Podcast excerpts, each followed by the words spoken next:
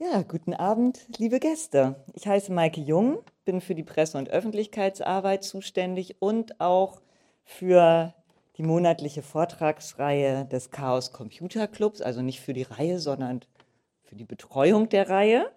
Und äh, dazu möchte ich Sie heute hier im Max-Bense-Forum ganz herzlich begrüßen. Und wer von Ihnen hat denn schon die künstliche Intelligenz von ChatGPT ausprobiert? Äh, dachte ich mir, schon einige.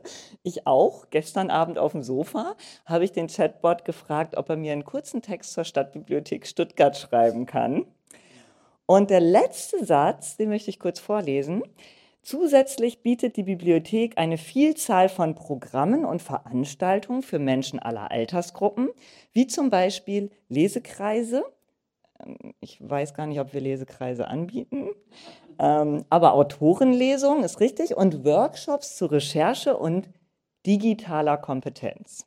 Und das, äh, ja, und damit hat der Chatbot natürlich recht, wie man auch heute ähm, äh, sehen kann. Digitale Kompetenzen vermitteln wir nämlich tatsächlich in zahlreichen Vorträgen und auch in Workshops und gemeinsam mit unterschiedlichen Partnern, wie zum Beispiel dem Chaos Computer Club und dem LFDI. Der Safer Internet Day, den kennen Sie sicher alle, obwohl er sich ja, vorrangig an Kinder und Jugendliche richtet, aber auch viele Veranstaltungen für Erwachsene bereithält. Der fährt, fällt immer auf den zweiten Dienstag im Februar. Ist also der siebte, ja, der siebte oder der erste Dienstag im Februar. Also auf jeden Fall ist es am 7. Februar dieses Jahr. Und wir haben im Vorclub am 24.01 schon Eva Wolfangel äh, zu Gast mit ihrem neuen Buch Ein falscher Klick, wie wir uns gegen Angriffe aus dem Internet schützen. Und da möchte ich jetzt schon darauf hinweisen, Termin bitte vormerken. Und äh, am 9. Februar haben wir wieder den Chaos Computer Club hier und da gibt es, aber das sagt Andrea bestimmt auch gleich noch, greife ich schon mal vor, äh, da gibt es nämlich einen Vortrag zu Google-freien Android-Smartphones. Genau, für Kinder bieten wir auch äh, im Rahmen des Safer Internet Days äh, mehrere Workshops an. Was wir immer anbieten für Kinder sind Internetschulungen, weil Internet-Sicherheitsschulungen sind die Voraussetzung dafür, dass die Kinder hier in der Bibliothek überhaupt das WLAN nutzen dürfen. Hm.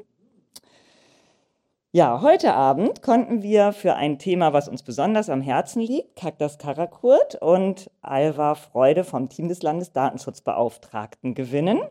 Sie haben die Stadtbibliothek äh, auf der Plattform Mastodon im Juni unter ihre Fittiche genommen, wie mittlerweile viele andere öffentliche Einrichtungen in Baden-Württemberg. Warum das interessant ist, wie dieses Mastodon funktioniert und was es für Vorteile gegenüber Twitter und anderen Social-Media-Plattformen hat, erklären Sie uns heute Abend. Ich danke Ihnen im Namen der Stadtbibliothek sehr für diese Kooperation und natürlich danke ich auch wie immer dem Chaos Computer Club und gebe das Wort weiter an Andrea Wachikowski. Danke.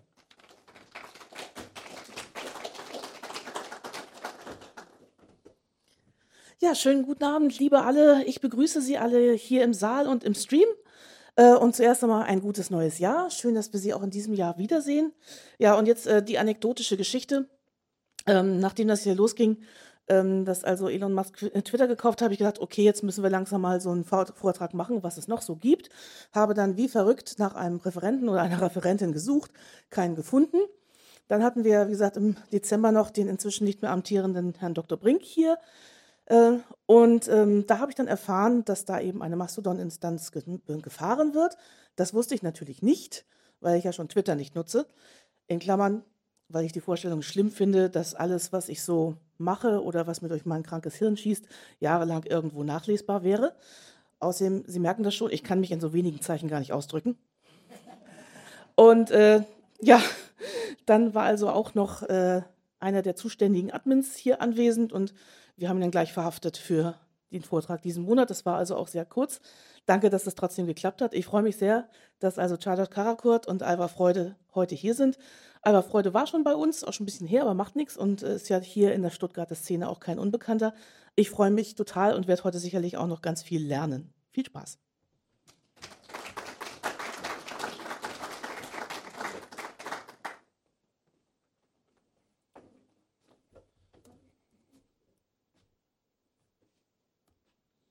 So. Ja, wunderschönen guten Abend. Guten Abend auch von mir. Ähm, wir freuen uns heute hier zu sein. Vielen Dank, dass wir hier sein können und möchten heute, so wurde die Veranstaltung überschrieben, Abschied Twitter, Alternative Mastodon, ähm, darüber sprechen. Wir, das sind Alba Freude und ähm, ich, Alba macht Jadash Karakurt. Jadash Karakurt. Und ähm, wir arbeiten beim LFDI und Alva leitet den Technikbereich bei uns und ähm, den Bereich äh, Datensicherheit und ich mache die Presse- und Öffentlichkeitsarbeit. Und wir wollen gleich ein bisschen davon erzählen, was wir so machen, wie Mastodon funktioniert, wie das Fediverse funktioniert und wie man dann Mastodon nutzen kann. Und damit würde ich sagen, fangen wir einfach mal an. Fangen wir einfach mal an und dann gehen wir einfach gleich weiter. Vielleicht ein, ein Wort vorneweg. Wenn Fragen zwischendurch da sind, gerne Zwischenfragen. Wir haben aber auch am Ende noch genügend Zeit, um irgendwas dazwischen zu fragen. Und wir hoffen, dass wir das Niveau für alle passend haben. Ansonsten auch gerne protestieren. Wir können gerne mehr in die Tiefe gehen oder ähm, auch das eine oder andere überspringen, wenn es dann doch allen schon bekannt sein sollte.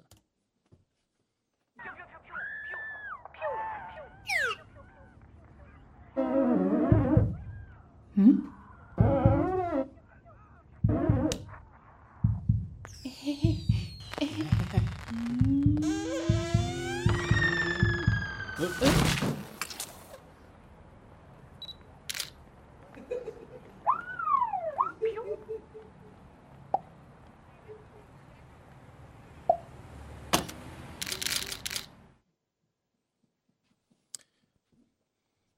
Ja, Mastodon und PeerTube. Wir wollen heute ein bisschen äh, darüber sprechen, wie gesagt, und ähm, wollen auch ein bisschen, und das ist der Werbespot, der gelaufen ist, darauf aufmerksam machen, dass man datenschutzfreundlich auch digital kommunizieren kann. Wir sind Fans davon, wir mögen das. Und ähm, die BürgerInnen finden digitale Kommunikation gut. Öffentliche Stellen haben ein Interesse, mit den Bürgern direkt in Kontakt zu treten. Ähm, und es ist so ein Irrglaube, dass wir Datenschützer sagen, Digitalisierung sei nicht so toll. Das Gegenteil stimmt, wir finden das eigentlich ganz gut. Und wir wollen den direkten Austausch, auch ähm, kritische Diskussionen und auch mit Experten sprechen. Und es ist unsere Aufgabe, und das sagt die Datenschutzgrundverordnung, über den Datenschutz zu informieren, aufzuklären und für Themen zu sensibilisieren. Und das machen wir. Und Digitalisierung und Datenschutz gehören zusammen und funktionieren zusammen und nur so kann man es nachhaltig machen. Und äh, Mastodon als dezentrales soziales Netzwerk im Fediverse, ähm, darauf kommen wir noch, ist da ein gutes Beispiel äh, dafür. Ja, und ähm, wenn wir ein bisschen in der Historie zurückgehen, ähm, als ich beim LFDI angefangen hatte, im Dezember, nee, November, Dezember, Dezember 2017 hatte ähm, der LFDI, Stefan Brink, ähm, seit einem Monat einen Twitter-Account und das war durchaus ein bisschen umstritten, inwieweit ähm, eine Datenschutzbehörde einen Twitter-Account ähm, betreiben kann. Ähm, der war relativ erfolgreich. Herr Brink hat sehr gerne getwittert und auch den Austausch dort mit der Öffentlichkeit sehr geschätzt und hat auch eigentlich alles, ich glaube, es gibt keinen einzigen Tweet, den er nicht selber geschrieben hat. Ich glaube, es hatte auch niemand die Zugangsdaten außer er.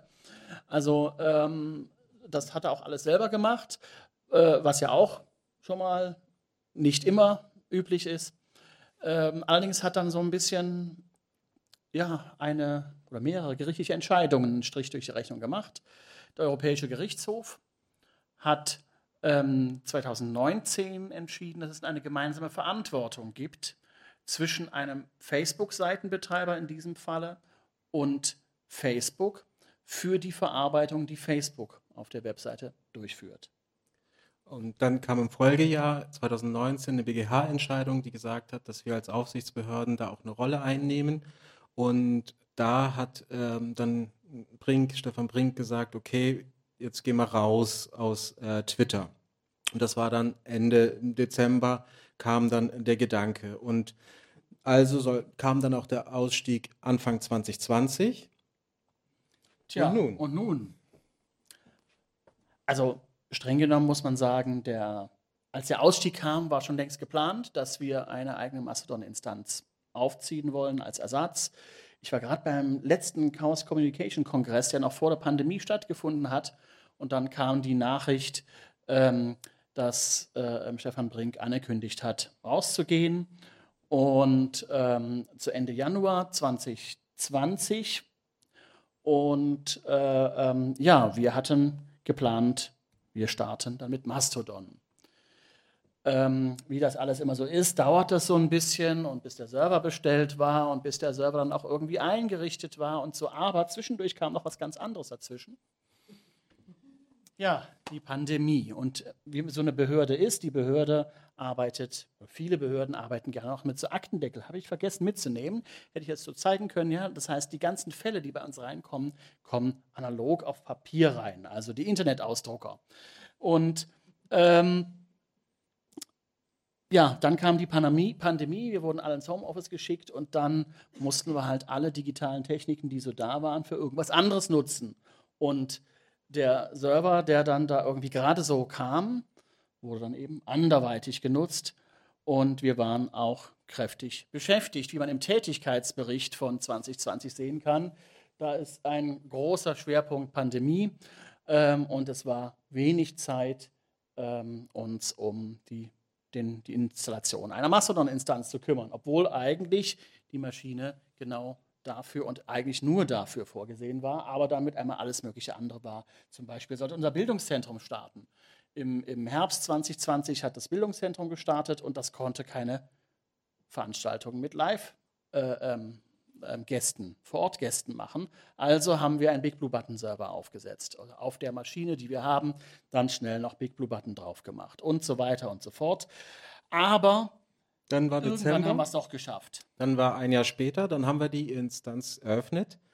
Im Frühjahr 21 haben wir dann für öffentliche Stellen die Instanz geöffnet. Wir haben einen Testlauf gemacht, geguckt und dann gesagt, ähm, auch öffentliche Stellen in Baden-Württemberg, aus Baden-Württemberg, können bei uns einen Account einrichten. Datenschutz und Digitalisierung gehören zusammen, es geht zusammen, es funktioniert und wir wollten zeigen, das geht.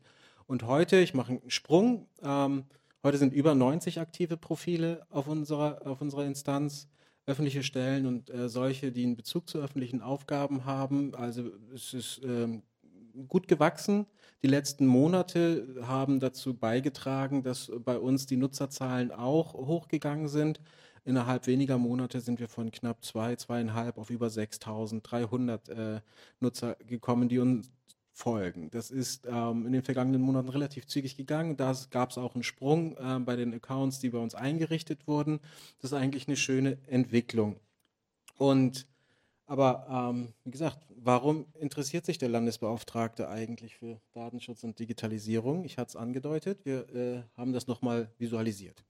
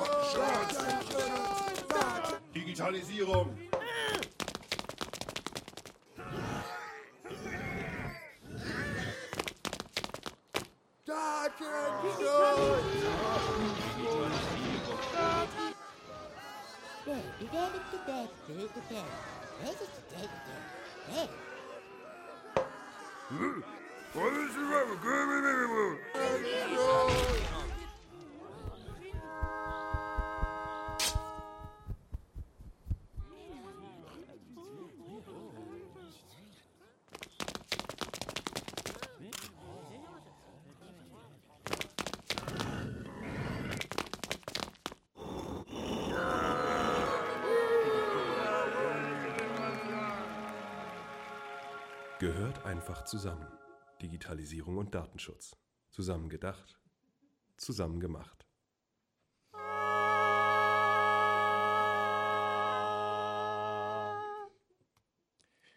Wir mögen Digitalisierung. Und das Video ist schon ein bisschen älter. Wir haben es an einer Stelle aktualisiert. Vielleicht könnt ihr euch vorstellen, an welcher Stelle. Ähm, da ist jetzt sozusagen ein neuer Kanzler, der im Bild äh, auftaucht. Das so viel zum Einstieg. Jetzt kommen wir zum Thema. Ja, wir, möge, wir mögen digitale Kommunikation, aber wir springen jetzt noch mal ein Stück zurück. Was ist denn Mastodon? Ähm, ja, das Internet. Ne? Wie wir es alle kennen oder wie es mal früher war oder wie man es teilweise kennt. Vieles ist dezentral. Alle kennen E-Mail und E-Mail ist dezentral. Jeder kann einen anderen Anbieter für E-Mail haben. Man kann äh, auf der Arbeit einen E-Mail-Anbieter haben, also einen Arbeitgeber zum Beispiel. Man kann äh, einen eigenen E-Mail-Server betreiben. Man kann den E-Mail-Server von seinem Provider nutzen, sich irgendwo ein Freemail rauslassen oder was man auch immer machen können möchte. Ähm, es ist dezentral. Ja? Das hat Vor- und Nachteile. Ähm, aber so kennen wir das. Man kann, und alle können miteinander kommunizieren. Also das heißt, jemand, der beim einem Anbieter seine E-Mail-Adresse geholt hat, kann mit dem reden, der beim anderen Anbieter sie geholt hat oder mit seinem Arbeitgeber und sollte vielleicht nicht die geheimen Daten per E-Mail sich nach Hause schicken. Hatten wir auch in der Pandemie, dass mit einmal irgendwelche Gesundheitsdaten dann ähm, an die private GMX-Adresse geschickt wurde oder solche Späße. Und dann auch noch ein Vertipper drin war, fällt mir ein, so apropos Anekdoten. Ähm, ja, und im Gegensatz dazu ein zentrales Netzwerk, das kann eben nicht mit den anderen reden, ähm, sondern man hat einen zentralen Anbieter und dieser ist in sich geschlossen. Sowas ist zum Beispiel Twitter, Facebook, YouTube, Instagram, ähm, WhatsApp, Signal, Threema ähm, und so weiter. Und so weiter. Und so weiter. Ähm, das ist eine Variante und eben die andere Variante, wenn wir uns an das E-Mail zurückdenken, ähm, das hat Mastodon umgesetzt. Es ist ein dezentrales soziales Netzwerk im Fediverse. Fedi was? Ja, Fediverse. Das ist ein ähm, künstliches Wort, ähm, ist zusammengesetzt aus Federated Universe, also ein vereinigtes Universum von verschiedenen Diensten. Ähm, dort können verschiedene unabhängig, äh, verschiedene Dienste unabhängig voneinander ähm, Daten und Kommunikation austauschen und ähm, diese Dienste dann auch wieder mehrere Instanzen haben. Die Idee ist, dass äh, man mit einem Konto in dem gesamten System mit allen anderen kommunizieren kann, so wie man es mit E-Mail auch kann. Nur eben, dass man mehr machen kann als per E-Mail. Oder zumindest mehr ist vielleicht die Frage. Man kann auch sagen, mit E-Mail kann man mehr machen, weil mit E-Mail geht ja irgendwie alles. Aber man kann ähm, zumindest ähm, bestimmte Sachen machen. Und die Interaktion zwischen den Plattformen erfolgt über eine offene Schnittstelle. Das ist in der Zwischenzeit äh, das Protokoll ActivityPub, was auch vom World Wide Web Konsortium ähm, ähm, normiert ist. Und Mastodon ist Teil dieses gesamten Fediverse. Und da gibt es eben, wie man sieht, auch diverse andere Dienste, zum Beispiel PeerTube. Wir haben auch eine PeerTube-Instanz, auf der man die beiden gezeigten Videos auch sehen kann, zum Beispiel. Also, PeerTube ist sowas wie YouTube, nur ähm, zum selber betreiben, aber auch ähm, um, ja, dass man einfach mehrere Instanzen zusammenschließen kann und dann darüber kommunizieren kann. Es gibt aber auch andere Sachen, Bilder, äh, Taus, äh, Bilderaustauschdienst, Pixelfed und so weiter und so fort. Und dann gibt es auch noch welche, die ein bisschen unbekannter sind und welche, die ein bisschen spezieller sind. Und natürlich ist da sehr viel in Bewegung. Das heißt, manche Plattformen verschwinden dann auch da wieder, ähm, während andere sich doch stark behaupten, so wie das zum Beispiel mit Mastodon und PeerTube der Fall ist. Oder Funkwhale, das ist zum Beispiel für Audio-Streaming, wird das verwendet. Gut. Ja, wie funktioniert denn Mastodon? Das Ganze sieht ein bisschen aus wie Twitter. und funktioniert auch weitgehend so wie Twitter. Abgesehen davon, dass es nicht zentral ist wie Twitter, man hat nicht einen Anbieter, man kann also nicht äh, ähm, geh mal auf Twitter sagen und dann gibt irgendjemand in den Suchschlitz der Suchmaschine des geringsten Misstrauens das Wort Twitter ein und ist dann sofort auf der richtigen Webseite, sondern Mastodon hat eben verschiedene eigene Instanzen. Das heißt, wir hatten auch schon den Fall, dass ein Accountinhaber von unserer Instanz äh, ähm, dann die bekannte Methode genutzt hat, einfach äh, Mastodon in den Suchschlitz der Suchmaschine des geringsten Misstrauens eingegeben hat, dann natürlich nicht auf bavü.social gelandet ist, sondern auf wahrscheinlich Mastodon Social und dann seine Zugangsdaten dort nicht ähm, angenommen wurden. Also das ist ein bisschen anders wie Twitter. Ja, weil es eben dezentral ist, wie E-Mail. Man kann auch nicht in den Suchschlitz der E-Mail, äh, des, äh, der Suchmaschine des geringsten Misstrauens E-Mail eingeben und kommt dann zu seinem eigenen E-Mail-Anbieter möglich, aber unwahrscheinlich. Ähm, ja, was, was, was ist Mastodon? Also es ist, man kann Kurznachrichten veröffentlichen, ähm, aber nicht wie Twitter bei, mit 280 Zeichen, sondern 500 Zeichen. Also für Leute, die ein bisschen, kommt mir auch entgegen, ja, ein bisschen mehr schreiben wollen, da geht ein bisschen mehr. Ähm, man kann antworten, man kann teilen, man kann favorisieren. Tweets heißen dort nicht Tweets, sondern Tröts oder tut's, aber das klingt auf Deutsch irgendwie so wie Pups, deswegen sagen wir Tröts. Ähm, und ganz wichtig, die meist geforderte Funktion von Twitter gibt es auf Mastodon, denn Tröts können nachträglich geändert werden. Im Gegensatz zu Twitter. Und man muss sagen, bei einem föderierten, einem dezentralen Netzwerk ist das technisch viel komplizierter als bei einem zentralen Dienst wie Twitter, da ist die Implementation von so einer Funktion relativ einfach. Ja, wie sieht das dann aus? Das ist äh, ähm, jetzt ein Screenshot von heute von unserer Instanz. Jede Instanz kann aber auch anders aussehen und natürlich die Inhalte, die drinstehen, kommen eben dann so, wie sie kommen. Heute ganz neu dabei die Stadt Mannheim und das Kultusministerium Baden-Württemberg, ganz toll. Und die konnten wir dann auch schon begrüßen. Und äh, Maike, du hast es gesagt, äh, zum Beispiel die Stadtbibliothek ist auch da und hat auf die Veranstaltung hingewiesen. Es geht, dass ähm, wir einfach miteinander kommunizieren können. Und es äh, sind einige, ihr seid im Juni oder im Juni dazu gekommen. Und da kann man dann sozusagen dann auch auf Folgen klicken und der Stadtbibliothek folgen. Das geht ganz gut.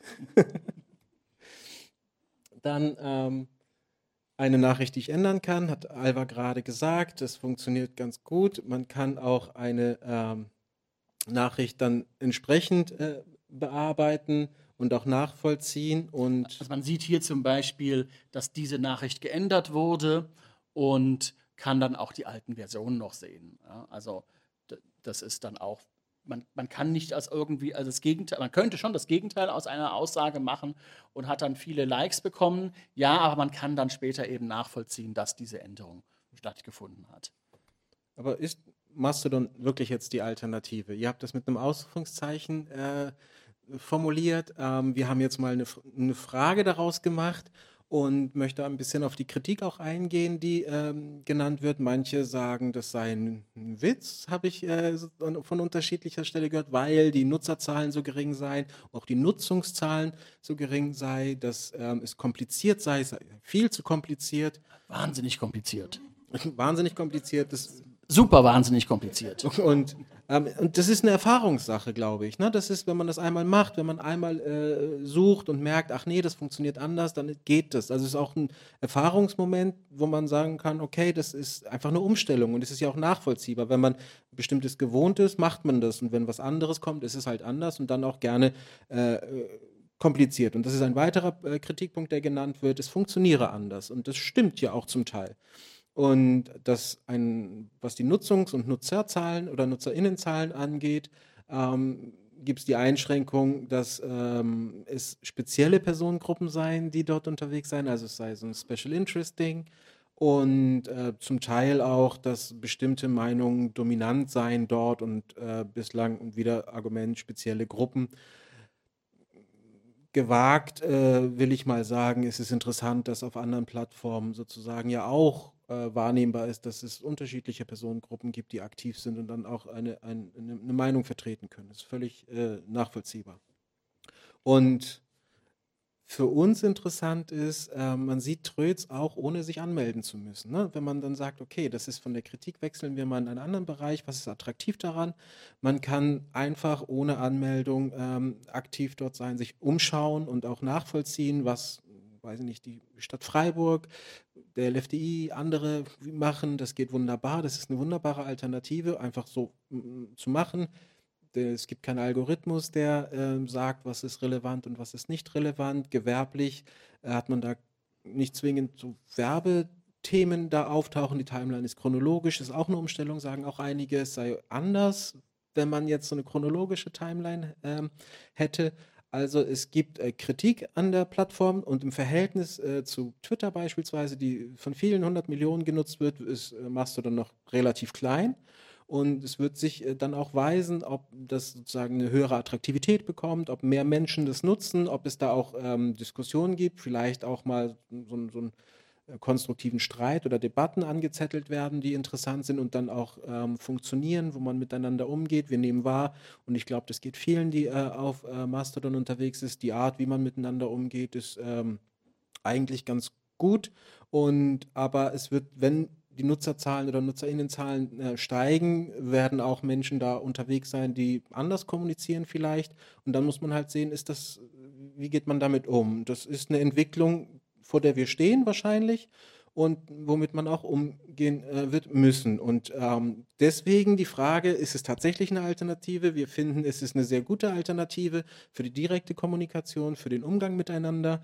Und ähm, ähm, zu den Accounts, die bei uns unterwegs sind, kann ich vielleicht nachher noch ein bisschen was sagen. Aber je mehr dort aktiv sind, je mehr dort Informationen und Inhalte transportieren, desto interessanter wird es auch natürlich. Das ist, das ist so.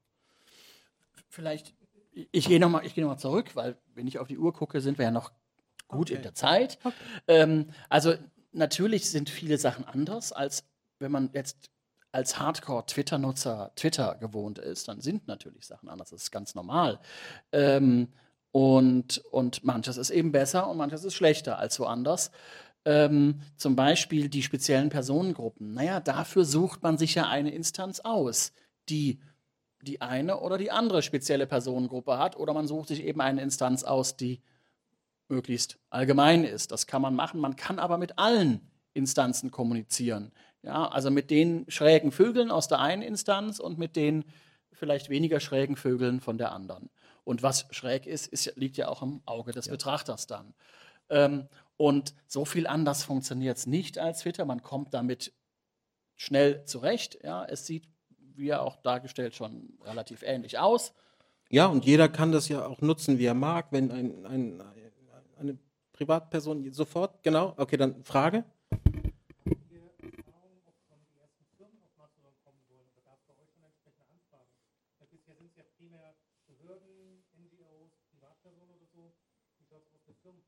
Ich kann jetzt keine Zahlen. Also die Frage lautete, ob mittlerweile auch äh, privatwirtschaftliche Unternehmen auf Mastodon unterwegs sind und nicht nur Privatpersonen, äh, NGOs und öffentliche Stellen und andere, die äh, ähm, nicht äh, privatwirtschaftlich unterwegs sind. Soweit ich weiß, sind einige dort. Ich kann jetzt keine sagen, Statistik anbieten, wo wir sagen können, so viele sind es. Ähm, ich glaube, es gibt ein gewisses Interesse daran, das wahrzunehmen, äh, auch abgeleitet von anderen Debatten, die über die äh, Art der digitalen Kommunikation geführt werden, ist es, glaube ich, ein gewisses Interesse, das vorhanden ist.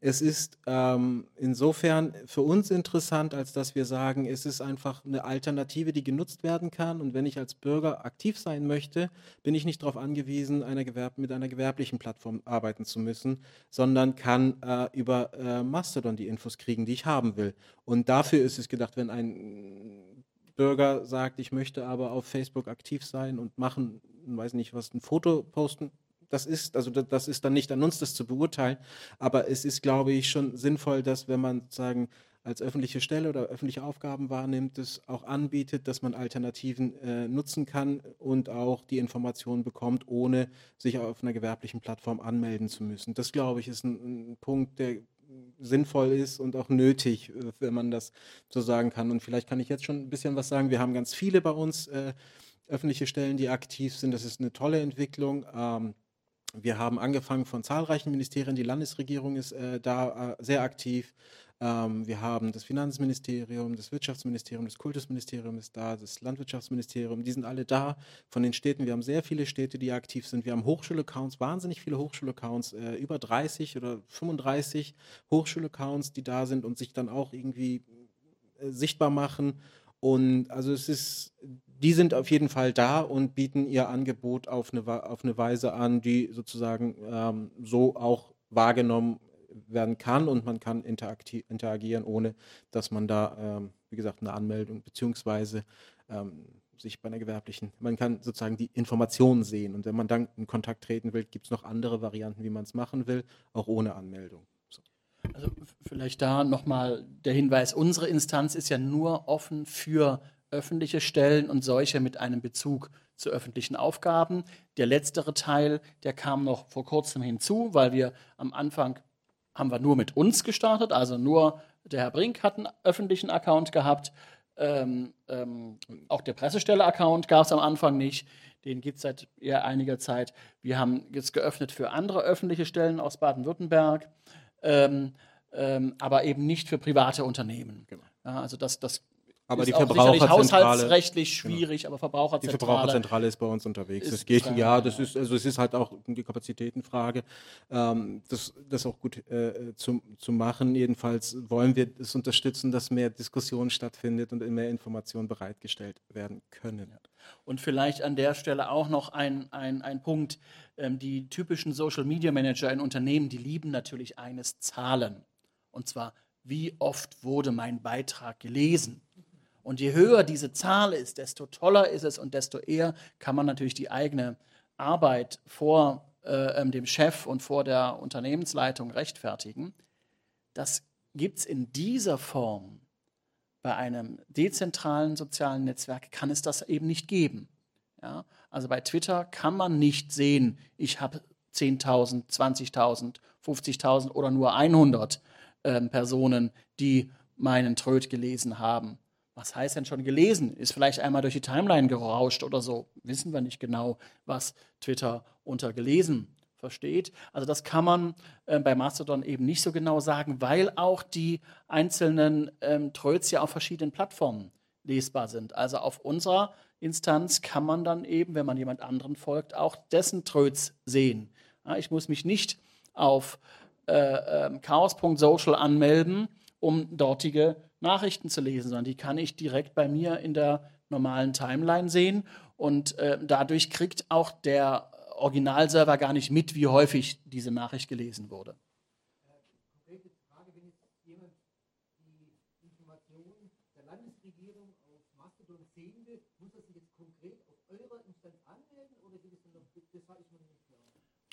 Kann sich auf jede, man kann sich auf jeder beliebigen Mastodon-Instanz. Achso, Entschuldigung, die Frage wiederholen natürlich für den Stream. Also, lieber Stream, die Frage war, ähm, ob, wenn jetzt jemand unsere, die, die Tröts, die bei uns auf der Instanz, zum Beispiel von der Landesregierung oder von der Stadtbücherei oder sonst wem kommen, ähm, sehen und lesen möchte, ob er dann sich bei uns anmelden muss. Nein. Das kann man durch eine Anmeldung bei einer beliebigen Mastodon-Instanz lesen, weil die alle untereinander die Nachricht miteinander austauschen. Und wenn man einfach nur schauen will, braucht man sich nicht mal anmelden. Also da kann man genau, einfach nachschauen, das geht auch so. Da, da kann man sozusagen die Informationen abrufen. Das geht. Da brauchst keine Anmeldung für. Genau, also die Statistiken gibt, mhm. nochmal zurück zu, äh, und das abzuschließen, den Punkt vorher, Statistiken gibt es nicht so detaillierte wie auf zentralen Plattformen, weil es eben diese Daten nicht zentral gibt. Was man eben sehen kann, wie viel interagiert wurde. Und das ähm, ist so was, was ich an, an Erfahrung habe, durchaus so, dass die Interaktionsrate auf Mastodon doch relativ hoch ist. Ja? Ähm, und man sieht natürlich auch, wie viele Follower man hat, wie viele Leute einem folgen. Mhm. Ähm, also das, das sind natürlich so ein paar Indizien, die man hat, aber wie oft dann eine Nachricht gesehen wird, das kann man eben dem Chef nicht als Arbeitsnachweis zeigen. So, und jetzt die Frage, komme ich denn da an? Wie geht's? Ja, Also, ähm, wir haben es ja schon ein paar Mal gesagt, E-Mail ist dezentral, ja, da gibt es eben verschiedene Accounts und Mastodon ist auch dezentral, da gibt es auch verschiedene Instanzen ähm, oder Anbieter oder wie auch immer man es nennt. Und wie kommt man daran? Am besten geht man auf die offizielle Mastodon-Webseite joinmastodon.org. Ist ein bisschen klein da oben, ist ein bisschen klein da oben, aber ähm, joinmastodon.org, da ähm, kommt man drauf und da gibt es dann auch hier unten auf dem, äh, auf dem weißen Feld kann man Konto erstellen klicken und dann kommt man zu der Seite, wo man die einzelnen Server oder die einzelnen Instanzen sich anschauen kann.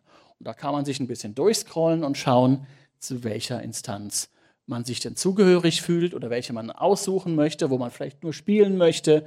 Ähm, man kann ja auch mehrere Accounts anlegen. Also ich kenne viele Leute, die, die äh, mehrere Accounts haben. Und da hat man dann ein Stück weit die Qual der Wahl. Ja, das ist wirklich ein Stück weit komplizierter.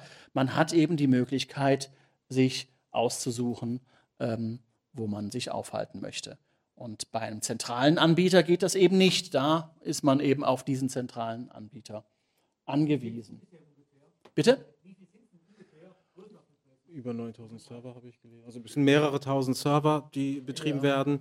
Bei einer ähm, fünfstellig, äh, soweit ich äh, aktuelle Zahlen im Kopf habe. Und es gibt sehr unterschiedliche und man kann dann halt wirklich schauen, will ich mich an einem bestimmten Interesse orientieren, wo ich dann die Community habe oder irgendwie anders. Aber das bedeutet nicht, dass man äh, da bleiben muss. Also man kann äh, auch interagieren miteinander und auf äh, unterschiedlichen Servern sein. Das geht wohl. Es ist aber eine und man Vielzahl. kann auch umziehen. Also ähm, das äh, war vor ein paar Jahren noch nicht implementiert. In der Zwischenzeit ist es implementiert oder auch seit, glaube seit mindestens zwei Jahren ist es implementiert, dass man einen Account von der einen Instanz auf die andere umziehen kann und dann auch äh, ähm, äh, ähm, nur wenige Follower verliert, nämlich diejenigen, die nicht mehr aktiv sind. Ja? Also wenn jemand oder wenn eine Instanz geschlossen wurde oder ähnliches, dann sind die halt weg. Das ist natürlich bei allen langlebigen äh, äh, ähm, Systemen so, dass irgendwann die ein Teil der Nutzenden dann natürlich nicht mehr aktiv ist muss man einfach einmal schauen. Ich glaube, es ist am Anfang dann die Frage, sich damit auseinanderzusetzen, wenn man das möchte und überlegen, was will ich. Man kann es ausprobieren, man kann umziehen. Also man äh, ist das auch nicht so problematisch. Man muss es einfach mal probieren und gucken. Und das ist die Erfahrung, die wir machen. Viele sind neugierig und sagen, ich will es auch mal sehen, wie es funktioniert. Das war jetzt in den vergangenen Monaten sehr stark der Fall. Inwieweit das sozusagen dann eine nachhaltige Entwicklung ist, wird man sehen. Mindestens aber gibt es ganz viele, die sagen, ich interessiere mich dafür, wie alternativ kommuniziert werden kann. Und das ist eine Offenheit, die, ähm, die wir wahrnehmen und die unterstützenswürdig ist. Ähm, dann, wie gesagt, einfach schauen gibt auch Anleitungen im Netz, wie man es geschickt machen kann oder so. Also da gibt es noch äh, weitere Infos. Und jetzt springen wir wieder noch einmal zurück auf äh, unsere Instanz.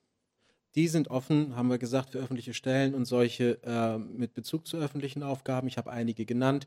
Das ist eine sehr schöne Entwicklung. Es ist, je mehr da sind, desto, desto sagen, mehr passiert da auch und das ist schön. Wir haben auch einen PeerTube-Server. Und die Videos, die wir gesehen haben, hat Alva gesagt, ähm, die können wir äh, von, das ist ganz gut teilbarer Content, wenn man so will, dass man sagt, das Video kann ich, das funktioniert ganz gut.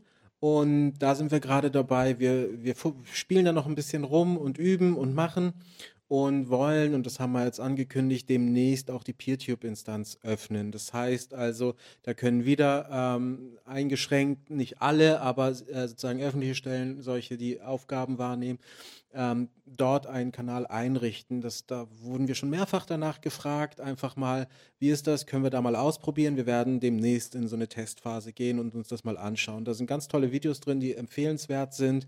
Wir haben eine Reihe B-Sucht Freiheit mit äh, Stefan Brink.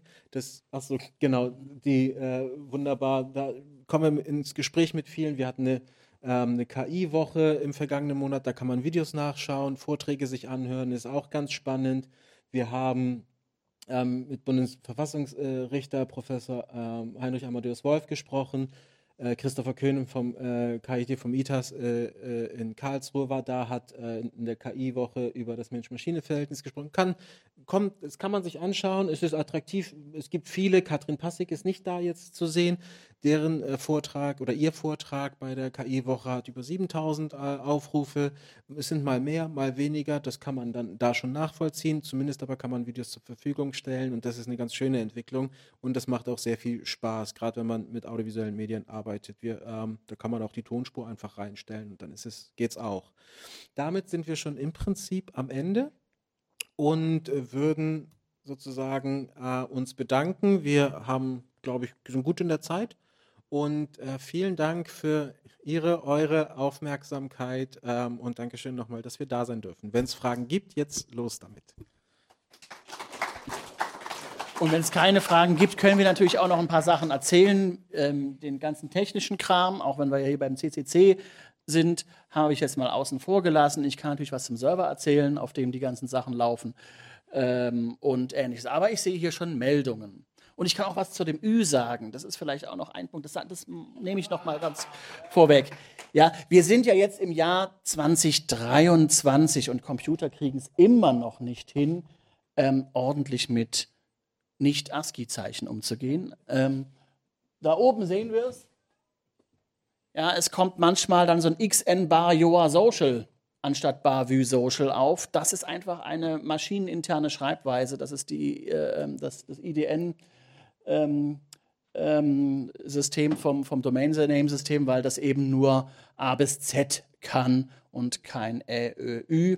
Und ähm, ja, das klappt manchmal und manchmal nicht ganz so gut. Also hier in der Darstellung steht dann eben manchmal das XN mit dran.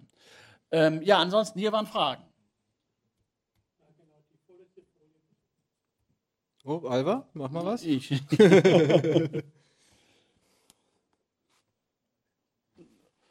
Und jetzt schiebe ich das hier weg. So. Die vorletzte Folie. Die. Ja. Ja. Noch davor. Da wo, da wo dran stand, Konto anfragen und Konto erstellen. Ja. Wie müssen wir das denn vorstellen? Konto erstellen, mache ich, und dann erfrage ich, ob ich in diese Gruppe rein darf. Das heißt, da gibt es dann einen Admin, der sagt, ja, du darfst rein oder du darfst nicht rein. Oder wie muss man das vorstellen? Also man kann in der Instanz als Server-Admin kann man, also die, natürlich die Frage, ah, Kurzzeitgedächtnis, Entschuldigung, lieber Stream, die Frage war, ob, ähm, weil man hier sieht auf dem, auf dem Screenshot, dass es mal Konto anfragen und mal Konto erstellen ähm, zur Auswahl ist. Und ähm, das hat den Hintergrund, der Server-Administrator, der kann einstellen, ob jeder sich einfach frei registrieren darf, ob man sich äh, äh, registrieren darf, aber eine Freischaltung braucht oder ob man sich nur per Einladung registrieren darf. Das sind eben die Varianten. Und ähm, Konto anfragen heißt dann eben, dass hier nochmal jemand draufschaut und ähm, dann es dann einem freischaltet. Und Konto erstellen heißt, dann kann man halt direkt aufs Erstellen gehen. Man kann natürlich aber auch immer ähm, ähm, darüber aufs Symbol klicken und kann sich einfach mal die Instanz anschauen. Ja, und schauen, wie viele Leute sind da unterwegs, gefallen mir die oder was auch immer. Das kann man natürlich auch immer machen. So, da machen wir einmal das Mikro, da muss ich nicht wiederholen. Genau.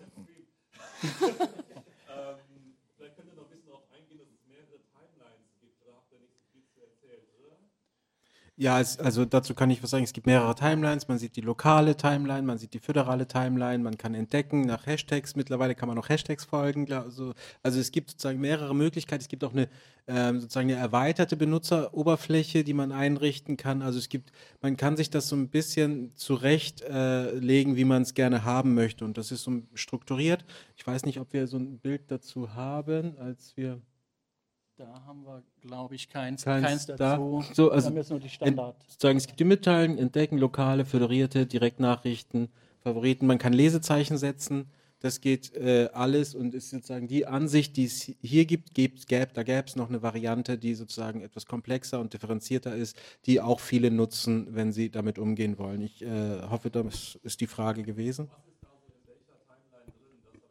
Okay. Die lokale Timeline ist die, die ähm, auf, dem, auf der Instanz läuft. Das ist also die Nachrichten, die äh, alle, die auf der Instanz einen Account haben, etwas tröten oder so, das findet man dann dort. Ähm, die föderierte ist sozusagen so eine Art globale Timeline. Und ähm, bei den Direktnachrichten ist es sozusagen das, was man in der direkten Kommunikation, also sichtbar zwischen Zweien oder so, die dann miteinander kommunizieren, äh, machen kann. Aber ja. Ja.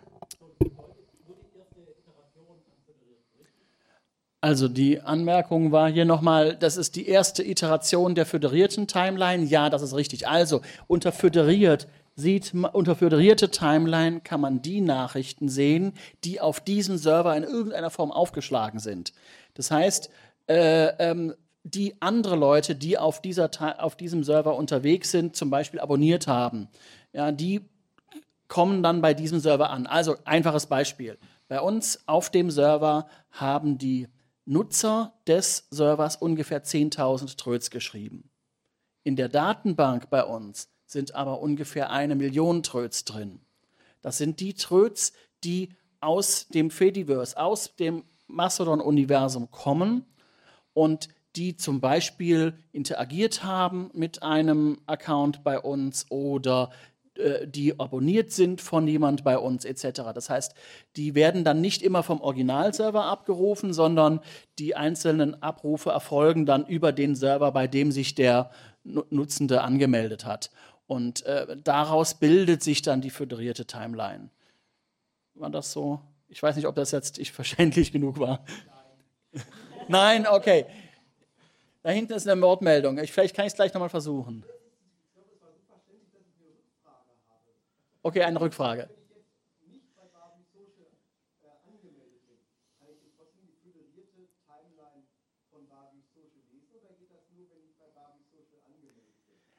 Das kann man auch als Gast sich anschauen.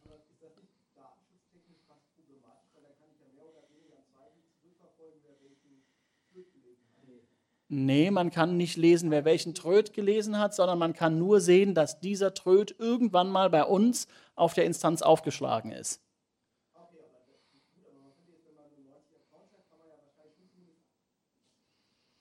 Naja, also, also die, die, Frage, die Frage war, ob die föderierte Timeline letztendlich ein Datenschutzproblem darstellt, weil man als Außenstehender dann nachvollziehen kann, welche Inhalte denn die Accountinhaber auf der Plattform gelesen haben.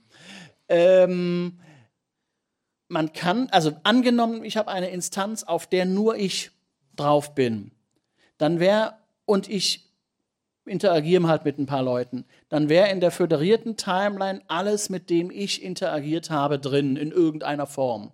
Aber wie ich damit interagiert habe, ist, weiß man nicht. Ja? Es kann sein, dass ich dieser Person folge oder auch nicht. Ähm, üblicherweise ist es ja so, die, wenn man die Accounts nicht auf geschlossen stellt, man kann einen Account auch auf nicht öffentlich stellen, dann sieht man ja auch, wem ich folge. Also auch da gebe ich natürlich Sachen preis.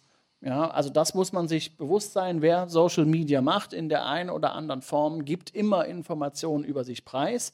Die bei, bei, bei Mastodon hat man eben die Möglichkeit, auch verschiedenste Accounts zu machen, dass man das äh, ähm, oder das machen viele. Ja, also natürlich haben auch viele mehrere Twitter-Accounts oder so. Ähm, im, Gegensatz zu Facebook wegen Realnamenspflicht haben, haben sicherlich auch manche mehrere Accounts. Aber ähm, ähm, bei Mastodon ist das noch weiter üblich, dass man sich da weiter differenziert in den Accounts. Äh, Wenn ich jetzt aber eine Instanz habe, bei uns sind jetzt 90 äh, ähm, Institutionen drauf, dann kann man nicht, also bei 90 würde ich schon mal sagen, kann man nicht mehr nachvollziehen, woher das kam. Ja, wenn wir jetzt hier, das sind jetzt alles Sachen aus der lokalen Timeline rein zufällig in diesem Falle. Ähm, aber wenn jetzt hier, weiß ich, das Digital Courage drin ist, dann ist das vielleicht drin, weil ich mit dem Admin-Account den folge oder vielleicht, weil der Chef ihnen folgt oder die Pressestelle oder vielleicht das Staatsministerium oder wer auch immer. Man weiß es nicht. Ja. Ähm, aber es sind dann ja auch alle Tröts von denen drin, weil die ja alle bei uns Sichtbar. aufschlagen. Noch sichtbar, ja. Ich Okay. glaube, du hattest auch eine Frage. Genau. Also jetzt nehme ich natürlich mal an, dass bei öffentlichen Stellen die Wutbürger und Bakalut ein bisschen weniger sind. Aber wie ist das mit Moderation und Beschwerdemanagement? Ich nehme an, das habt ihr euch vorher auch überlegt für den Fall, dass mal sowas eintritt. Ja, also äh, es ist so, dass äh, sozusagen jeder, der einen Account betreibt, äh, also das, Mach, genau, mach ruhig weiter. jeder, der einen Account betreibt, auch für den Account äh, verantwortlich ist. Und wenn es ähm, Beschwerden gibt oder so, dann ist es so, dass dadurch, dass es unterschiedliche Instanzen sind, also davon, wo es kommt, da auf der Instanz ist dann derjenige, der sozusagen ähm, der Instanzbetreiber dann die Verantwortung äh, dann nutzt äh, oder hat, damit umzugehen. Und wenn es, äh, sozusagen, man kann auch ähm, Tröts sozusagen stumm schalten, unsichtbar machen und dergleichen. Also es gibt sozusagen äh, eine Werkzeugkiste, damit umzugehen, äh, wie man mit diesen äh, sozusagen, wenn die ähm, nicht, nicht, nicht okay sind, die Tröts, wie, wie die dann sozusagen ähm, zu handhaben sind. Und außerdem gibt es eine Etikette, worauf man achten soll und so weiter. Also, äh, die Frage war, ob, ob es Vorgaben äh, gibt, wie schnell wir reagieren müssen. Also wir versuchen so schnell wie möglich zu reagieren, wenn sowas kommt. Wir haben jetzt noch nicht diese Erfahrung gemacht, dass es äh, so war, dass, ähm, dass es sehr kompliziert wurde oder so. Die Kommunikationsform, die wir haben, ist eigentlich sehr äh, angenehm. Und ähm, auch wenn mal Kritik geäußert wird, ist das jetzt noch kein Grund zu sagen, das, ist, das wollen wir nicht oder so. Insofern ähm, ist äh, in der Hinsicht können wir sozusagen auf keine Erfahrungswerte äh, referieren und sagen, da ging es so, da ging es so oder da ging es so. Also insgesamt ist die Sprache relativ angenehm, äh, ähm, aber das hat natürlich auch damit zu tun, wo sich dann irgendwann mal die Trolle sammeln. Man hat aber auch die Möglichkeit, ganze Instanzen zu blockieren. Also man hat der, der Serverbetreiber, der Instanzenbetreiber, wir können sagen, diese Instanz wird komplett blockiert. Das wäre jetzt möglich, haben wir bisher noch nicht gemacht, aber wenn das notwendig ist, können wir das tun und natürlich einzeln, also wenn die Stadtbücherei sagen jetzt mal, ich nehme einfach frecherweise das als Beispiel, jetzt irgendwelchen Quatsch tröten würde, könnten wir natürlich auch den Account blockieren. Ähm, wenn jetzt jemand von außen entsprechend unflätig wird, dann muss man sich halt überlegen, wie man damit umgeht. Ähm, man kann das bei der Instanz dort melden und dann muss der Instanzbetreiber eben entscheiden, ähm, welche, welche Umgangsformen er duldet. Und wenn das jetzt eine Instanz ist, die sagen wir mal, wo ähm, irgendwelche Reichsbürger äh, ähm, herkommen, dann ist das natürlich eine, oder die von Reichsbürgern für Reichsbürger betrieben wird und die dann überall rumpöbelt, wäre das natürlich zum Beispiel ein Grund, die Instanz komplett zu blockieren. Aber grundsätzlich und deswegen, wir sind offen für öffentliche Stellen und für solche mit den öffentlichen Aufgaben und nicht für Privatpersonen, weil man damit dann auch einfacher umgehen kann. Ähm, weil wir davon ausgehen, dass öffentliche Stellen ähm, sozusagen ein, äh, einen Umgang äh, pflegen, der äh, jetzt diese Fragen nicht aufwirft, die du angesprochen hast. Gibt es ja eigene. Aber auch so, insgesamt sind die Erfahrungen relativ gut, was man auch von anderen Instanzbetreibern hört. Und vielleicht ein Punkt noch, PeerTube. Da gab es letztens einen Pressebericht, dass da aus der Querdenker-Reichsbürger-Szene einige PeerTube-Instanzen da sind. Da gibt es zum Beispiel ein Plugin, mit dem man dann die gleich en bloc blockieren kann. Ähm, in den großen Social Networks gibt es ja äh, Analysetools für die Analyse der sozialen Netzwerke, also der, der Graphen. Ähm, wisst ihr von Uni äh, Untersuchungen, wie das sich in, bei Mastodon diese sozialen Graphen entwickeln und ob das jemand schon analysiert? Also eingebaut ist eine solche Funktion nicht. Ähm, ähm, die gesamten Analysetools von Facebook und ähnlichen ähm, Plattformen sind, wie vorhin ganz kurz angedeutet, ja auch einer der Gründe, warum der Europäische Gerichtshof gesagt hat, dass man eine gemeinsame Verantwortung zwischen Facebook und dem Seitenbetreiber, also wenn man jetzt nicht der private Account, sondern ein, ein, die Facebook-Seite vom Unternehmen XYZ GmbH ähm, ähm, oder auch na, dem Ministerium XYZ, ähm, da gibt es eine gemeinsame Verantwortung, gerade wegen diesen Analysefunktionen und Graph und so weiter, die dahinter stecken. Ähm, eingebaut ist bei Mastodon keine solche Funktion. Natürlich ist es möglich, irgendwelche Analysen zu machen. Natürlich kann ich direkt an die Datenbank ran. Ja, einfaches Beispiel, wie auch Mastodon mit solchen Sachen umgeht. Wenn man eine Direktnachricht in Anführungsstrichen schreibt, weist Mastodon ausdrücklich darauf hin, dass die nicht Ende zu Ende verschlüsselt ist. Das heißt, ähm, man kann zwar Nachrichten verschicken, die dann nur die erwähnte Person lesen kann, aber damit versteckt man sich nicht vor dem Administrator der beteiligten Instanzen, sondern nur, es ist halt einfach ähm, nicht öffentlich, aber es ist nicht verschlüsselt. So. Ähm, und Wir können auch keine Statistiken jetzt anbieten, wie was gelaufen ist. Kann, kann vielleicht. Also es gehen immer mehr Äh, wissenschaftliche Institutionen äh, auf Mastodon. Es wird sicherlich die Zeit weisen, wie man damit dann äh, an Erfahrung da unterwegs sein wird und äh, auch Erkenntnisse zieht. Also was passend dazu letztens ma- mal ein bisschen Wellen geschlagen hat, war, dass es jemand versucht hat, eine Suchmaschine zu implementieren, die instanzenübergreifend äh, in größerem Stil ähm, das, das Fediverse und auch damit Mastodon natürlich ähm, ähm, indexieren soll. Und da gab es großen Widerstand und das wurde dann wieder eingestellt. Ja, weil es von, von einigen oder von vielen nicht gewünscht ist, dass zentral eben diese Daten gesammelt werden, sondern dass die eben auch in einzelnen Instanzen bleiben. Was Vor- und Nachteile hat. Ne? Also der, der Nachteil ist an diesem Falle, bei, bei Twitter gibt es relativ mächtige Suchfunktionen, mit denen man sehr gezielt filtern kann und ähm, alles Mögliche machen kann. Und dann auch eben global suchen kann, weil es eine zentrale Plattform ist. Das geht bei Mastodon nur eingeschränkt, weil eine globale Suche in dieser Form eben nicht da ist, sondern nur ausschnittsweise. Aber sicherlich wird über solche Fragen diskutiert werden, je größer und je alternativ wirksamer das äh, wird. Äh, denkbar. denkbar. Gibt es weitere Fragen? Bitte schön. Ähm, Sie, der Herr ganz äh, hin, genau.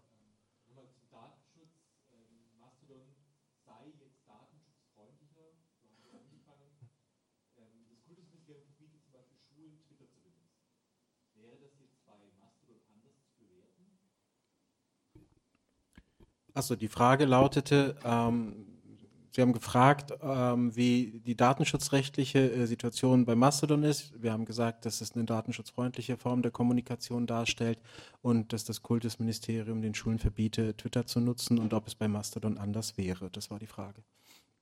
Also grundsätzlich ist es so, dass wenn wir sagen, dass ähm, Accounts eingerichtet werden können von öffentlichen Stellen, geht es und dann ist die Frage, wie die Nutzung tatsächlich stattfindet.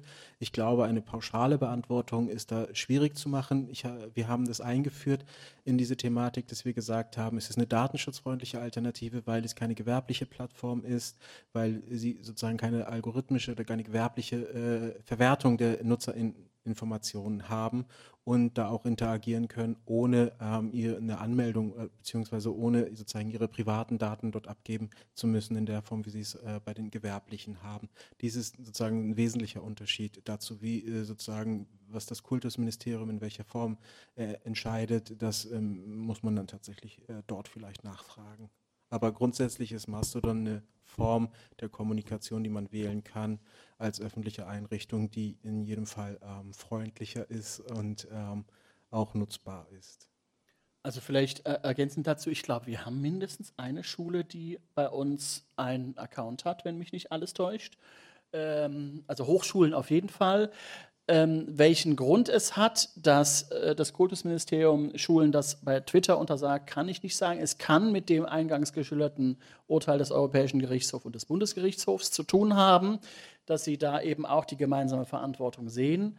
Ähm, ähm, ansonsten würde ich mich so weit aus dem Fenster lehnen, dass eine äh, Mastodon-Nutzung, zumindest auf unserer Instanz, die Schwierigkeiten, die eben auch durch diese beiden Urteile hervorgekommen sind, gemeinsame Verantwortung etc., ähm, nicht gibt, weil eben wir diese Verarbeitungen, die dort stattfinden, nicht machen. Vielleicht ganz kurz noch für die, für die Datenschutzrechtler äh, im, im, Raum oder im Stream. Ähm, wir sehen bei uns den Account-Betreiber als alleinigen Verantwortlichen an. Also wir haben keine gemeinsame Verantwortung wie bei Facebook, weil wir eben diese Verarbeitungen, die problematisch sind, nicht durchführen. Mastodon ist in dieser äh, ähm, Art sauber erstmal und wir machen auch keine sonstigen Verarbeitungen, die darüber hinausgehen. Ähm, und wir sind Auftragsverarbeiter für den Verantwortlichen. Also für das XYZ-Ministerium zum Beispiel sind wir dann der Auftragsverarbeiter. Und was dann das Ministerium oder die Schule oder die Uni oder wer auch immer schreibt, das liegt in deren Verantwortung. Natürlich müssen die dann aufpassen, dass das dann die entsprechenden rechtlichen Vorgaben ein, einhält. Dann hoffe soweit okay. Wir hatten noch zwei Fragen. Max, genau, ja? Okay, dann. Dann Ähm, hinter dir. Ich habe vor einem Jahr Mastodon mal ausprobiert und war erschrocken über die schlechte Nutzerinterface. Ich kenne Social Media in Anführungszeichen, das gab es auch in den 80er Jahre. Und ich hatte damals nicht mal rausgefunden, das hat keine Thread-Darstellung. Ist es immer noch der Fall? Oder kennen die Leute das einfach gar nicht? Das ist ja furchtbar. Wie soll man denn da eine Diskussion folgen? Das ist Softwarestand der 70er Jahre. Willst du gleich antworten? Ich Oder- kann antworten. Also, also die, die Frage war, ähm, ob denn Mastodon in der Zwischenzeit eine Thread-Darstellung hat, weil äh, ähm, das äh, ähm, so ein bisschen ähm, Social Media aus den 70er Jahre Eindruck macht, ähm, als äh, ähm, noch keine Thread-Darstellung üblich war. Ähm, also, ich stimme der, der Grundaussage erstmal zu als alter Atari-User und Mausnet-User, der mit dem Programm CAT unterwegs war, das eine wunderbare Thread-Darstellung hatte. Wirklich wunderbar. Ähm, ich weiß nicht, ob vielleicht der Autor hier gerade zuschaut. ähm, also, ein, ähm, ähm, bin ich über alles, was da schlechter ist, furchtbar enttäuscht. Und ähm, ich kenne nichts, was an diese Thread-Darstellung rankommt. Und ähm, die ganzen Social-Media-Plattformen, die wir irgendwie kennen, haben auch alle keine gescheite Thread-Darstellung. Twitter hat ein bisschen nachgezogen in letzter Zeit. Reddit hat ein bisschen was, ja. Ähm, auch bei YouTube in Kommentaren ist ein bisschen was. Es, es ist aber alles irgendwie so ein bisschen nicht ganz so toll. Ja, wenn man mal Cat gewohnt ist, ähm, dann ist das ähm, nun, aber ähm, Spaß beiseite, äh, ernsthaft. Ähm, tatsächlich hat Mastodon keine Thread-Darstellung, sondern man sieht dann eben die Kommentare, so wie es bis vor kurzem auch bei Twitter war. Twitter ist jetzt ein bisschen besser, je nachdem, welche, äh, ob man es mobil nutzt oder auf dem Web und so weiter. Ähm, es ist bei Mastodon tatsächlich flach, ja. Aber das kann sich ja auch mit der Zeit ändern. Also Mastodon macht große Fortschritte. Der, äh, ähm, und da sind viele Funktionen in letzter Zeit dazugekommen. Also von daher ähm, kann ich mir sehr gut vorstellen, dass da auch was entsprechendes implementiert wird.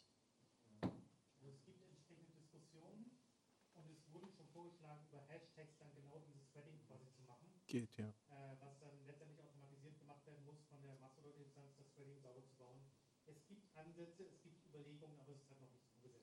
Ich wiederhole kurz, wenn ich das noch zusammenkriege. Es, gä- es, gibt an, also es gäbe Ansätze und Überlegungen, äh, das Threading sozusagen gut hinzubekommen, über den Hashtag das äh, laufen zu lassen. Dies müsse automatisiert, automatisiert laufen und die Debatten seien in, ich sagen, fasse jetzt mal in meinen Worten zusammen, in vollem Gange.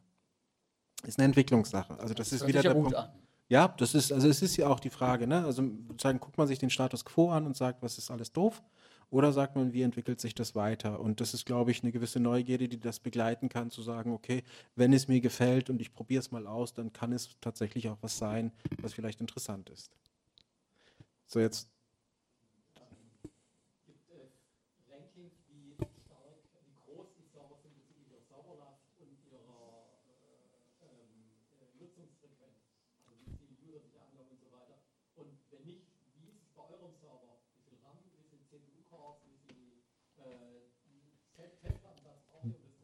genug. Also, ähm, welche, welche Statistiken die einzelnen Serverbetreiber veröffentlichen, machen die selber. Ich glaube, die Anzahl der a- öffentlichen Accounts kann man auf jeder Instanz einsehen. Ähm, aber die sagen nichts über die Maschinengröße. Ich kann was zu unserer Maschine sagen. Wir haben ähm, ähm, einen Server mit 64 GB RAM, ähm, ein 8-Kern Xeon Silver, 2 Gigahertz, also relativ lahme Kiste, ähm, für heutige Verhältnisse zumindest. Ähm, ähm, das ist eine relativ kleine Maschine, aber da läuft nicht nur Mastodon drauf, sondern auf der Maschine läuft ein Nextcloud, auf der läuft ein Big Blue Button, auf der läuft äh, ähm, GitLab, auf der läuft äh, ein paar Prüftools von uns, auf dem läuft alles Mögliche. Also wir, äh, wenn ich jetzt mal überlege, also wir, wir arbeiten mit FreeBSD und mit Jails und wir haben da so ungefähr 20 Jails oder so drauf. Wobei jeder Dienst dann seinen eigenen Jail hat, also ein Apache hat ein eigenes Jail und ein Postgres hat ein eigenes Jail und Mastodon und so weiter. Ähm, Jails in FreeBSD ist, weil die Frage war nicht virtualisiert, ähm, Jails in FreeBSD ist so eine äh, ähm, für die Linuxer vielleicht so eine containerartige Virtualisierung. Stimmt nicht ganz, aber so kann man es vielleicht ganz grob sagen. Ähm, wir haben ein paar Sachen, die als Virtualisierung laufen. Das ist zum einen das Big Blue Button, weil unter FreeBSD das zu installieren, das ist dann doch ein bisschen heftig. Das läuft in einem, in einer, äh, virtualisiert unter einer Linux VM und das ist ein OnlyOffice als, als Online- ähm, Textverarbeitungseditor im Nextcloud drin, mit dem wir, das wir sehr häufig nutzen, auch um große Dokumente zu bearbeiten. Ich setze mich mal hin, Alba, okay? Und ihr macht weiter. Ja, also das äh, und, und die, die, also bisher kommt die Maschine locker mit dem, mit der, mit der Last aus. Ja, also das ist, also Mastodon ist da wirklich. Auch wenn der, ich, ich, ich komme ja aus der Datenbankwelt ein bisschen und fluche immer, wenn ich in die Datenbank-Logs schaue und sage, meine Güte, muss das denn sein, was da für Queries reinkommen? Also da könnte man, glaube ich, locker äh, mit verhältnismäßig äh, geringem Aufwand Faktor 10 optimieren, aber selbst damit kommt es noch sehr gut aus. Gibt es weitere Fragen? Wir haben jetzt 20.36 Uhr. Ich glaube, noch ein, zwei Fragen und dann sind wir gut. Ähm, das heißt, drei sind eine Serie. Bitte?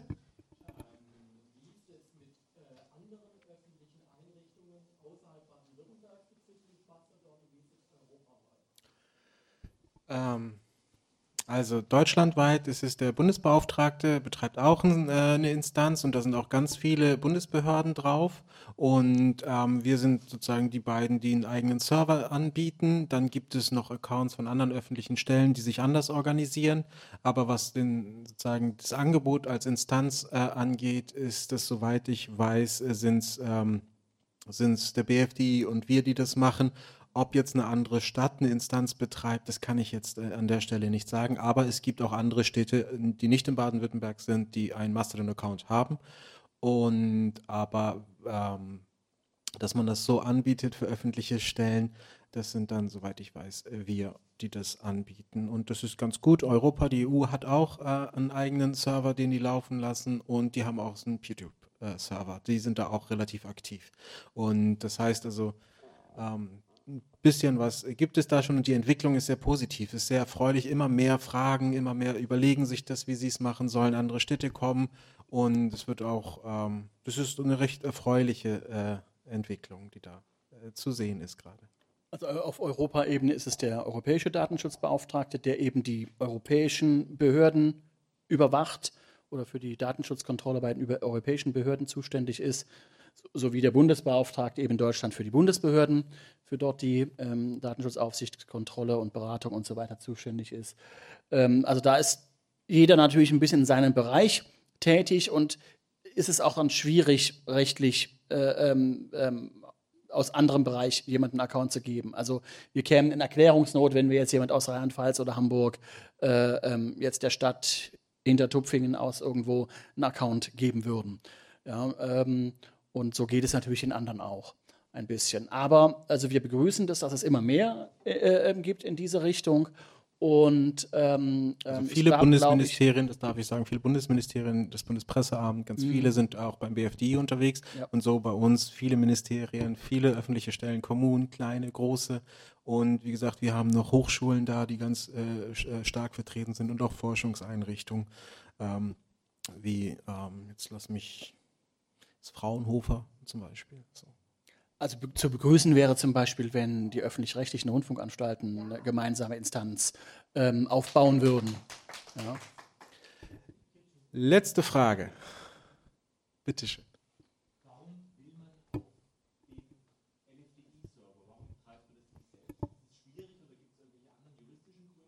Kann man. Also, also steht jedem frei, einen eigenen Server einzurichten.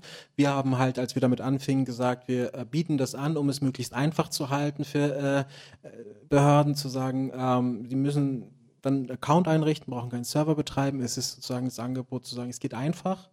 Da gibt es die Anmeldung, da funktioniert es ganz gut. Ähm, und so sind wir gestartet und das hat auch eine gewisse Attraktivität gehabt, wenn ich das so einschätzen darf, dass, dass es ein relativ einfaches Angebot war. Weil, jetzt komme ich an, an, zu dem Videoclip wieder zurück oder zum Anfang, Datenschutz und Digitalisierung geht, wir mögen das und man kann auch zeigen, das funktioniert. Man kann, also wir können Server betreiben, also wir meint Alba und ähm, das geht, das geht, aber das, wir haben kein sozusagen Geheimwissen darin, ihr könnt das auch äh, und es ist, ähm, man kann, wenn man möchte, einen eigenen Server betreiben. Also im Gegenteil, wir freuen uns sogar, wenn andere öffentliche Stellen, äh, ähm, die Stadt, was auch immer, hinter Tupfingen oder so, einen eigenen Server betreibt, vielleicht auch für die Bürger oder ähnliches, ja. Äh, ähm, das, das also es hat keinen besonderen sind, Grund. Sind wir gute Ideen.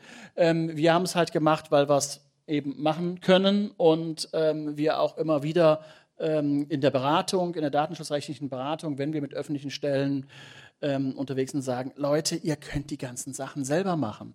Ihr braucht euch eben nicht auf problematische Anbieter, die sehr genaue Diagnosedaten zum Beispiel von eurem Nutzerverhalten in der Videokonferenz ähm, ähm, auswerten und verarbeiten oder eine Transkription in die USA schicken oder ähnliche Sachen.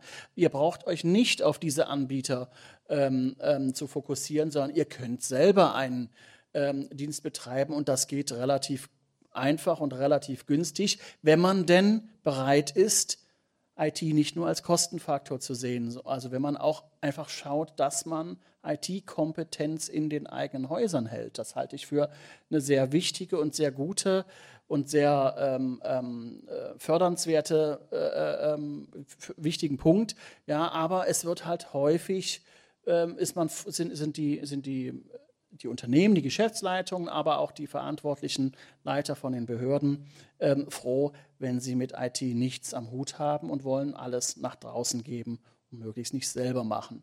Äh, von daher, wir sind über jeden froh, der dort Sachen macht. Natürlich bitte sicher und nicht irgendwie ganz hobbymäßig verwaltet. Und, äh, aber dann klappt es auch ganz gut und braucht auch nicht so viel Zeit ich meine, die Sachen laufen bei uns nebenher, muss man sagen. Ja? Also es könnte viel mehr Sachen passieren. Viele Sachen passieren auch bei uns nicht, weil einfach die Zeit nicht da ist.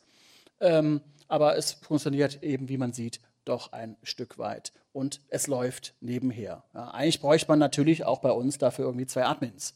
Ja? Aber haben wir halt nicht. Aber es geht.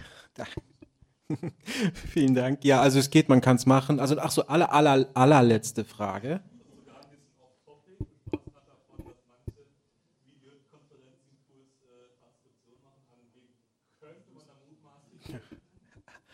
Dazu machen wir eine eigene Veranstaltung, kommen dann gerne wieder, wenn wir sozusagen das jetzt sozusagen beginnen, glaube ich, können wir dann im Nachgang vielleicht noch diskutieren ähm, wenn das okay ist. Ähm, ich will das dich wir im Nachgang diskutieren. Vielleicht für alle und auch für den Stream kann ich noch sagen, es gibt auf der LFDI-Webseite eine Übersicht über Videokonferenzsysteme. Einfach baden-württemberg.datenschutz.de. Oh, ich glaube, man muss das www vorne mitmachen, weil das irgendwie jemand vergessen hat, das ohne einzurichten. Egal.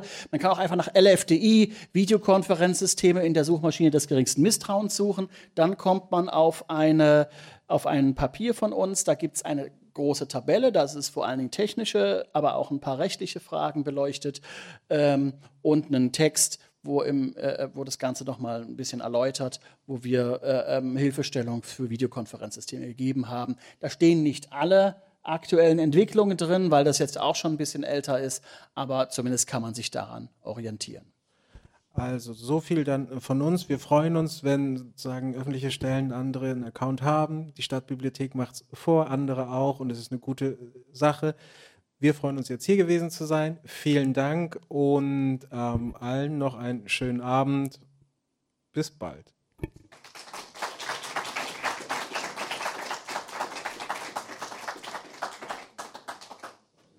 Und jetzt ist die Kamera aus, dann können wir vielleicht auch noch ein bisschen auf die Frage eingehen. Die Abmoderation natürlich. Ja, herzlichen Dank euch beiden. Das war wirklich sehr spannend. Ich habe wieder auch viele, viele Dinge gelernt. Ähm, auch mal aus, aus äh, ganz einfacher Sicht. Ähm, da rede ich jetzt gar nicht von Internet oder so. Wenn man irgendwo ein Monopol hat, ist das irgendwie immer doof. Ähm, denn der, der, die kann die Preise festsetzen und der kann sagen, dir verkaufe ich nichts.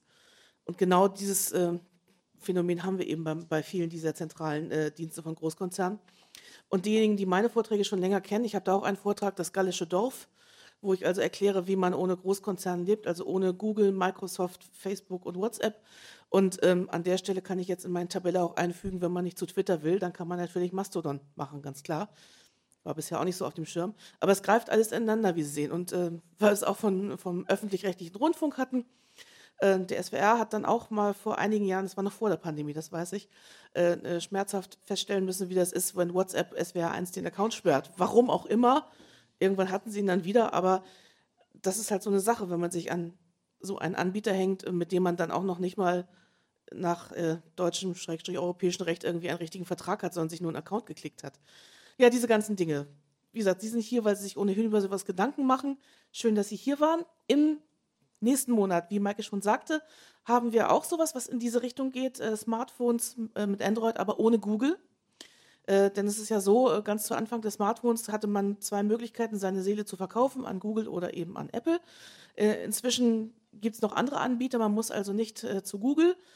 und es ist auch nicht mehr so schmerzhaft. Also man kann man muss das Smartphone nicht mehr routen und dabei versehentlich ein 200-Euro-Gerät zu einem Türstopper machen oder sowas, was ja auch passiert, wenn man sich nicht auskennt. Ja, und da ist also auch einer äh, von unseren CCCS-Referenten, ähm, der Marco Ziesung, da und wird darüber Auskunft geben. Ja, und den Rest des Jahres plane ich noch. Also kommen Sie gut nach Hause und bis zum nächsten Mal. Tschüss.